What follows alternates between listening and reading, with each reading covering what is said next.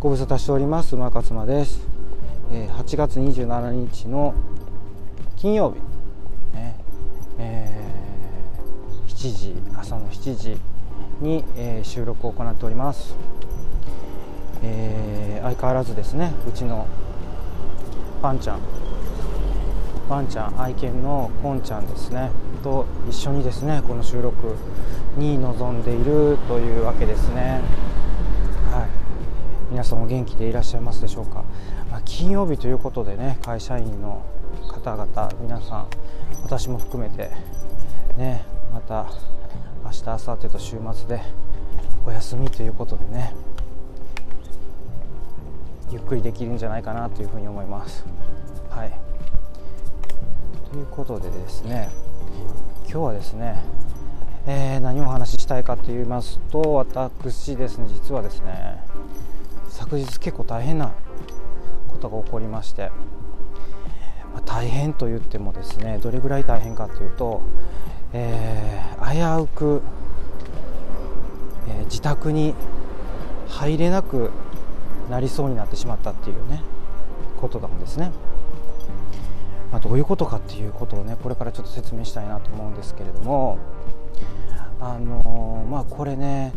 えっ、ー、と共感してくださる方もねいらっしゃるんじゃないかなと思いますけどあの最近ですね私すごく、えー、便利なまあ、えー、スマートフォームと言っていいんですかねスマートフォームの一環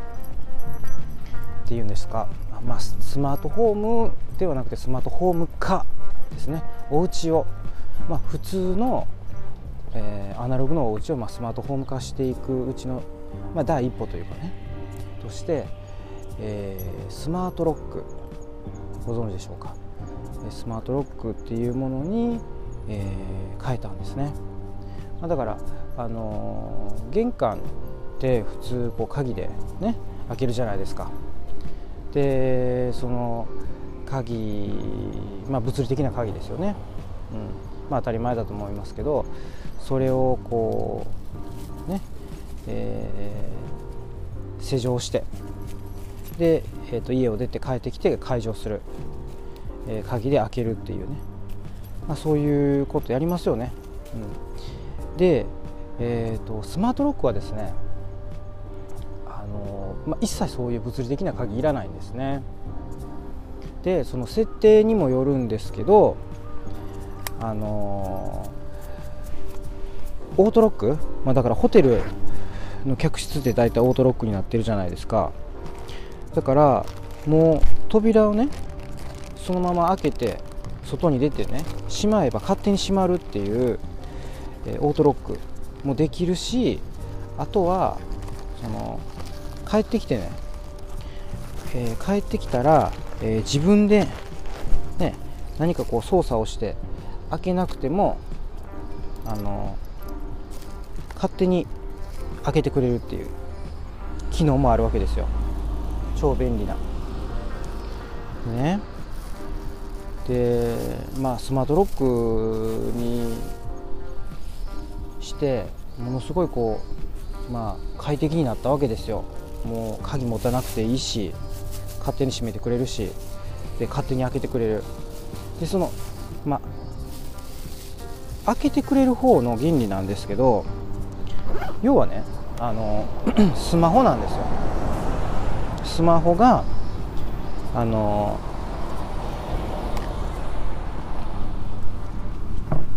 えっ、ー、と感知をしてくれて、まあ、GPS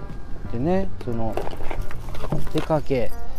えー、出かけました帰ってきましたっていうのを感知をしてでそれで近づいてきたらその扉にセットしてるそのスマートロックに近づいてきたら Bluetooth がつながって鍵が開いてくれる？Bluetooth がつながってるのかな？ちょっとねその Bluetooth がつながるかどうかっていうところは定かではないんですけどでもとにかくその検知をしてというか私はつ Bluetooth つながってるんじゃないかなと思うんですけど。ね。いやでも Bluetooth は繋がってないかもしれないですよ GPS だけでやってるのかな。まあとにかくそれでねあの感知をして開けてくれるんですよ。ただその帰ってきて開けてくれる機能っていうのはまだそんなにね正確じゃないというか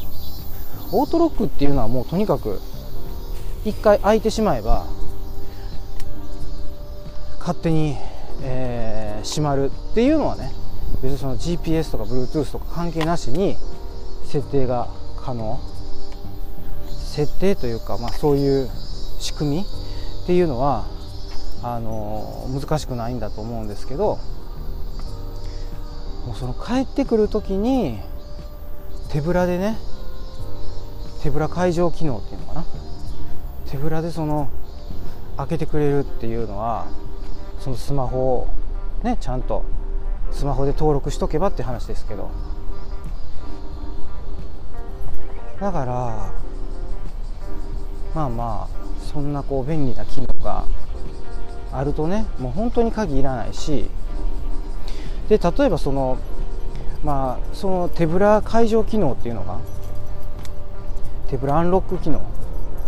があの何て言うんですかね。あまりその正確じゃないって言いましたけど大体2回に1回か3回か3回に1回は失敗するんですよね、うん、だからそれその時どうするかって言ったらスマホでねあのー、スマホ出してスマホの中にその鍵アプリがあるんですけどその鍵アプリを開けて手動で解錠することができるのでまあだから別にその手ぶら機能がなくても手動でなんぼでも解錠できるよっていう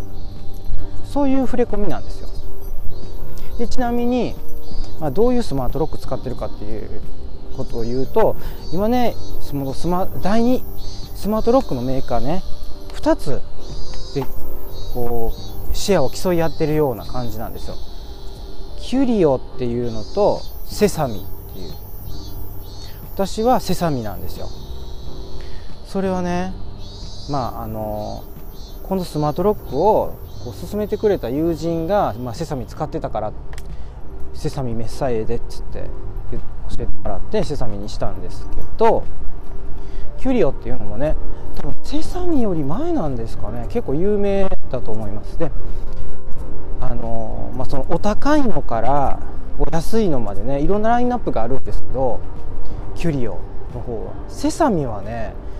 そこまでラインナップ揃えてないんですよね、まあ、シンプルにしてるんですよね選択肢を。それで一番最近出たやつセサミ3っていうやつなんですけどそれがね急に値段がガッと下がったんですよね。今までね大体ねスマートロックっていうのは1万円ぐらいしてたんですよ。はい。セサミもそうだしあとキュリオもまあ1万円以上のものをこうラインナップとして揃えてたんですけどそうそれであのえっ、ー、とねセサミがその新しく出したやつは5800円。すごい人気みたいでその在庫しょっちゅう切らしてます。だからあのまあそれでもすぐにまだ在庫増やしてあのっていう繰り返し在庫がなくなって在庫増やして在庫なくなってっていう感じでだからあのこれセサミのもサイトから直接行けるのであの Amazon とかでは、えー、出てないと思います。キャンディーハウスとかっていうメーカーが出してるのかな？そう。だからキャンディーハウスのサイトに直接行ってだからうまいことしてますよね。だからその直販というかそのアマゾンにそのマージンじゃなくてその手数料持っていかれないようにしてキャンディーハウスのそのウェブサイトからがもう EC サイトになっててそこで商品を購入してでキャンディーハウスが発送してるっていう格好になってるんですよね。でそれもその発送日をえっ、ー、とね決めてるんじゃないかな。だからその注文してからの発送になってるのかな。何月何日発送ですっていうふうに書いてあるんですね。何何月何日発送予定予定。でそこで、まあ、まあ予約するような感じですかね。でその発送予定日になったら発送されるっていうことで。まあ結構こううまいことをやってはるなっていう感じですね。そこのその CEO なのか開発の人っていうのがベトナム人なのかな。東南アジア系の人だったと思うんですよ。YouTube でねそのセサミのスマートロックの魅力について語ってる動画とかがありましたけどだかねなんかね結構こう共感できるというか好感が持てるというかなんかそういうねあのメーカーさんのそのスマートロックっていうのをねこう使わせてもらってるっていうか愛用して、まあ、しばらく経つんですよ。1年は経たないけどそれぐらい経つ経つんですかね。でね、まあ、だからあのこれっていいこと尽くしのこと今説明したんですけどいやこれがねやっぱりね気をつけとかないといけないことってあるんですよね。もうそれはねもう皆さんねあの多分もう想像できると思うんですけどスマホ忘れた時どうするんですかって話ですね。だからその鍵を登録してるスマホをあの忘れてっていうかスマホだから持たないで外に出てしまった時ですね。もうこれ終了なんですよ。はっきり言ってしまうと。でねそれをねだから終了させないためにどうしたらいいかってなってくるとやっぱりどこかに鍵を忍ばせておくっていうことになってしまうんですけど物理的な鍵ね。スマートロックってその内側扉のあくまで内側に設置するもんだから普通に手動でもその今まで使っている鍵で開け閉めできるんですよね。だからなくそのスマホを持って出ない時のために鍵をね常にどっかに忍ばせておくって言うんだったらあんまりその鍵鍵なし生活？ね鍵フリー生活っていうんですか？のあんまこう恩恵がないとか意味がないかなっていう気しなくないですか、まあ、でももうそれぐらいしかねそれぐらいというか、まあ、それもこう一つの方法ですよね。対策。方法というか、えー、スマホ持たないで家を出た時の防止策みたいな。まあでもちょっとそれが現実的か非現実的かっていうのがねその人によって違ってくると思うんですけどでもう一つはねこの鍵っていうのはあのいくつかっていうか制限なかったと思うんですけど作れるんですよその。普通鍵って物理的な鍵ってもう鍵屋に行ってもう作ってもらわないといけなかったですよね。このスマートロックのすごいのはその、えーと、開けれる人共通共有できる鍵を共有共有鍵っていうんですかね。もしくはそのこの人用の鍵みたいなそのゲスト用の鍵みたいなの簡単に作れるんですよ。QR コードで。だからアプリ入れてもらって QR コードを読み込んでもらったらもうそれがそのスマホが鍵になるんですね。例えばその親戚とか友達とかが家に来るって言った時に今までやったらその事前にどっかで渡さないといけなかったからなんかどっかにその家のあのなんかこう鉢植えのなんか下のところになんか鍵隠すとかポストなんか入れとくとかなんかいろいろこうやってたと思うんですよでもそれって結構ねあのやばいっていうか危ないですよねもしそこに鍵があるっていうことがあの泥棒とかにバレたりとかしたらやばいですよね。っていうのもあるしそこに置いとくのを忘れた時にそのお友達とか親戚とか家族が家入れないっていうことにもなるじゃないですかそういうリスクもありますよね。なので、えーと、そういうのもこう防止ができるというかだからその遠隔で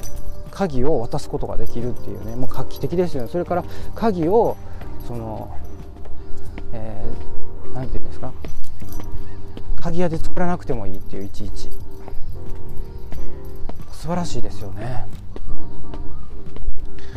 だから本当に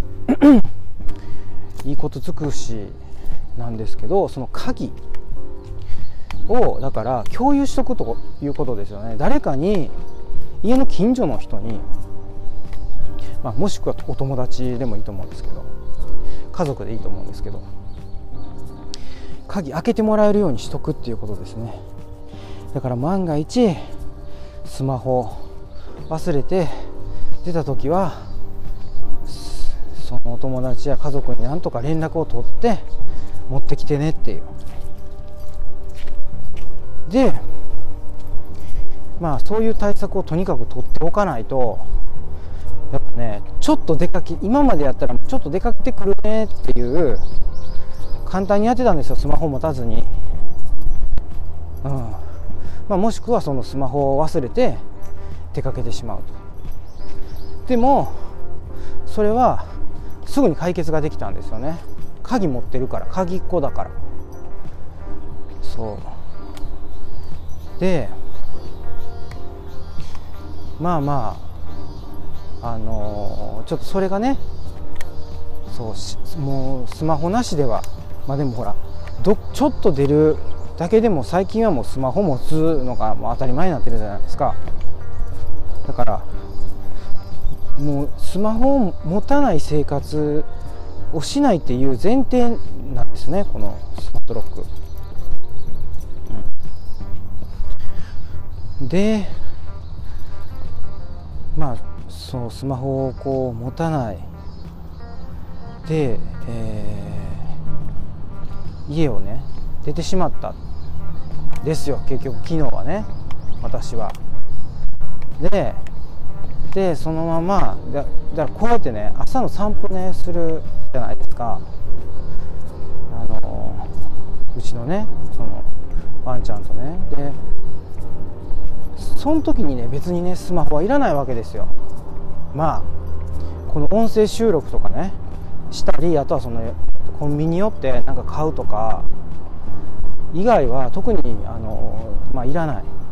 まああの音楽聴きながらとかね Kindle 本電子書籍をこう耳でねあの音読しながら耳読しながらっていうんであれば、ね、いるんですけどまあ本当にワンちゃんのお散歩だけっていうんであればねスマホいらないっていうことでで私その昨日はスマホは実は持ってたんですよ。うんここなんですよね。持ってたけども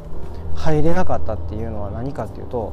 そのいつも使ってるスマホじゃない方のスマホを持ってきたんですよ。っていうのはいつも使ってる方がもうもう充電切れそうやったんで充電中だったんですね。なので普段は外に持っていかない、まあ、あの前使ってたスマホをまあたまたま持って外に出てたんですよね。でそれでそれでも一応音声収録できるように設定してるんでだから音声収録はしたいなと思ったからそのいつも使わないスマホを持って出たんですよ。そしたらその中にその鍵アプリ入れてないから鍵も入れてないっていうことでもう私もう青ざめたんですよね。もうあやばいと思って家帰られへんと思って。でしかもそんなこんな時間帯なんでね朝のこの7時ね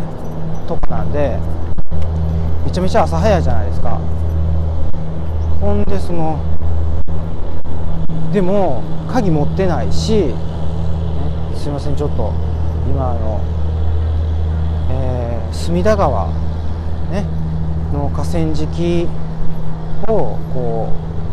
う歩いてるんですけどもうあのそのね、河川敷をねちょっとこう工事するっていうんで貨物船っていうんですかね。がもう通ってるんでものすごいこう貨物船の音が入ってきてると思うんですけど大変お聞き苦しいお聞き苦しいところちょっとご了承いただきたいなと思います。そろそろね、えー、離れてきたのでだいぶ、えー音もうるさくなくなってきたかなっていう感じですね。でそれでどこまで行ったのか、えー、違う方のそのねスマホ。もあそうそう。だからその入れないってなってえっ、ー、と誰かにそうその鍵をね共有してる人にお願いして、えー、持ってきてもらわないといけないなって思ってたんですけどよう考えたらそれも難しいということが分かりました。なぜならそのいつも使わないスマホにはね LINE が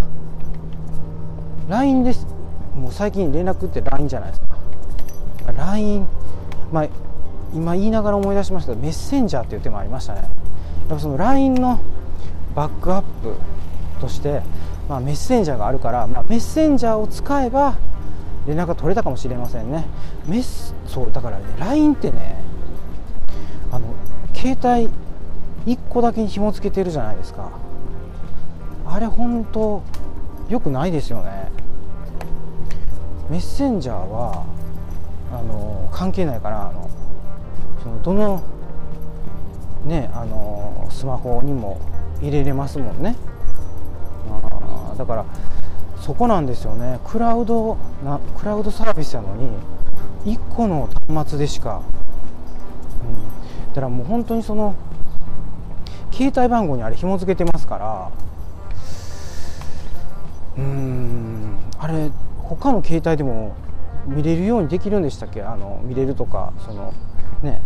メッセージがそのエクスチェンジできるように交換できるようになってるんでしたっけ？私なんかそれもうその機能が初めはあったけどなんかこうそのその機能をわざわざとっていうか恣意的になくしたじゃないかなっていう記憶があってそこからちょっと止まってるんですよね。LINE の投稿っていうのは。だからとにかく昨日はそのメッセンジャーのことも頭になかったしもうとにかく LINE が入ってないということであ連絡が取れないと思ってもうこれで私終わったと思ったんですよね。もう終了したと思って。で、まあ、そこでですねあそうだと。あのアプリを入れてみようと。要はそのアプリを入れればあの自分のね自分のその、えー、登録してる、ねえー、ログインで、えー、ログインしてすればその登録してる鍵のね情報がそのクラウドからダウンロードできるんじゃないかっていう淡い期待を寄せてですね別の端末だったんですけどその端末今あのね、えー、そこに普段はだから使わないから鍵のアプリ入れてなかったんですよ。セサミアプリを入れてなちなみに開けごまっていうアプリなんですけどその開けごまアプリ入れたんですね。で、まあ、入れただけだったらただのアプリなので何の登録もないんですけど私は自分のそのメールアドレスとねパスワードでログインすることができるんでそれでログインしたんですよ。そしたらなんと私が登録してる鍵の情報もちゃんとそこに入ってたんですね。もうねなんて素晴らしいと思って。でそれで入ることができたんですよ。だからねこれね皆さんね本当にもうねこういう経験ねする人ね絶対いると思うんですよ。ただやっぱりね何のスマホも持ってなかった場合は相当大変ですよ。私はたまたまもうあのメインではないけどサブで使ってるスマホをねたまたま持って出てたからあの死亡せずに済んだというかね。その家をね家からこう何ていうんですか入れないままで終わらなかったちゃんと入れるようになったと。ね。そうなんですよ。これねだからね結構その便利やけど気をつけなあかんなと思って。私はすごいそのうっかりさんなんですね。だからついついこううっかりうっかりコードやっちゃうわけですよ。だからスマートロックになってるっていうことを忘れてこう手ぶらで外に出てしまってロックかかっちゃったみたいなオートロックかかっちゃって入れないみたいなことってまあ私はねこれからもやりかねない。自分でその絶対にそれをこう起こさない自信がないんですよ。だからもう常にあのスマホを肌身離さずやっぱこう持っておかないといけないっていうことになってしまった、うん、だからスマートロックのこれは闇というか課題ですよね。どんだけ便利になったかって言ってもうほんまに喜んでるんですけどそれはあくまでスマホと一緒に生活を共にしてる常に24時間肌身離さずみたいなそれが成立しているという前提の話ですね。いやだからねそれもどうなのかなと思うんですよ。すごいスマホ依存が加速するね危険もあるし危険というかリスクというか。だから本当にねスマートロック検討してる人はねちょっとそこら辺がもうちょっとこうクリアになってから、うん、例えばもう何でしょう。あのー、スマホじゃなくてもスマホじゃないもっと身につけているものがだけでそのロックが解除できる。っていうふうにまあなってたらいいよね。例えばあれですか？あのえーと、スマートウォッチみたいなね。スマートウォッチに、えー、そのアプリが入る。例えばそのアップルウォッチだったらねアプリをこうそのスマートウォッチの中にねアップルウォッチの中にこう入れれるのでだからそれ、まあ、入れれるというか、まあ、だからそのスマホと同期を取ってるのでそのその鍵アプリまあ鍵アプリとかスマホがなくても Apple Watch さえもみあの腕につけてればあの開けれるようになってるとか言ったらねいいと思うんですよ。で Apple Watch はもう24時間肌身離さずちゃんとつけてますと。いう人だったらですね、ただそのアップルウォッチもあのどうも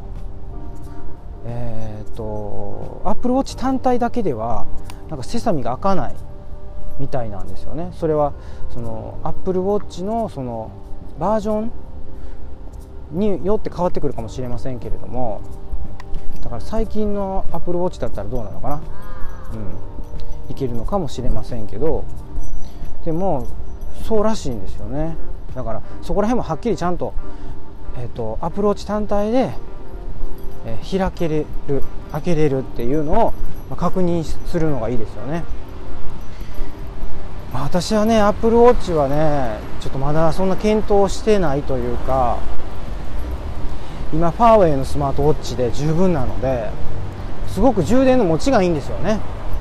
アップルウォッチってもうその充電がもう持っても1日2日なんですよ。だから充電の回数が面倒くさいなっていうのがってあとそれからその重さですね。重さがねもうちょっとこうね軽くなってくれたらいいかなっていうのもあったりするんですけど。まあそんな感じでね昨日はね本当に大変でした。だから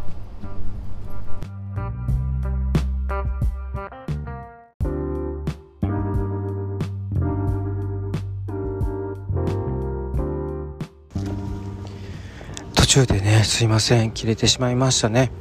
えー、というわけでね今日はお話ししたかったお伝えしたかったことっていうのはまああのー、スマートロックねすっごい便利なんですけどやっぱりこうちゃんと対策をしとかないといけないよってことですね。まあ私は学びましたね。なので、えー、しっかりねこうスマホとにかくあの電波がつながるというか w i f i がつながってるネットにつながってるまあスマホ。であればうんとにかくあの、えアプリをねその鍵アプリ入れといてでどれか一つまああの持ち歩くというか必ずどれかを持って出るっていうのが私は今の対策かなと。何も持たないで外にパッとね出かける。例えばそのゴミを捨てに行くだけのためにまあ普段ってスマホを持たないことも多いんですけど、まあ、どこに行こうがもう必ず、まあ、スマホを持って出るっていう風にまあ当面ね忘れないようにそれしていかないと、まあ、家入れなくなっちゃうよっていうね。まあだから入れなくなった時にね例えばそのお友達とかご近所さん家族に鍵を合鍵を渡してたとしてもね連絡が取れなかったら意味がないよっていうことなんでだから LINE が使えないと意味、ね、結構大変。もしくはちゃんとメッセンジャーでつながってないとまあ大変なことになるかな。でまあその携帯が携帯とかスマホがちゃんと w i f i かなんかでインターネットにつながっとかないと連絡取ることができないっていう。もしくはちゃんとねえー、っと電話がつながる。ちゃんと電話の連絡先 が入ってて携帯の番号が入っててちゃんと電話がつながるスマホじゃないとっていうね。まあだからそこら辺がねなかなか対策するのは難しいかもしれませんけどやっぱりねスマートロック、えー、こう100%いいところばっかりじゃないなっていう。まあでも90%以上はいいところそういう忘れた時 だけが恐ろしいですけどそうじゃない。90%はものすごい便利なので私はこれからもスマートロック生活続けていきたいしもうやめられなくなってます。というわけで今日はこんな感じで終わっていきたいと思います。ご視聴ありがとうございました。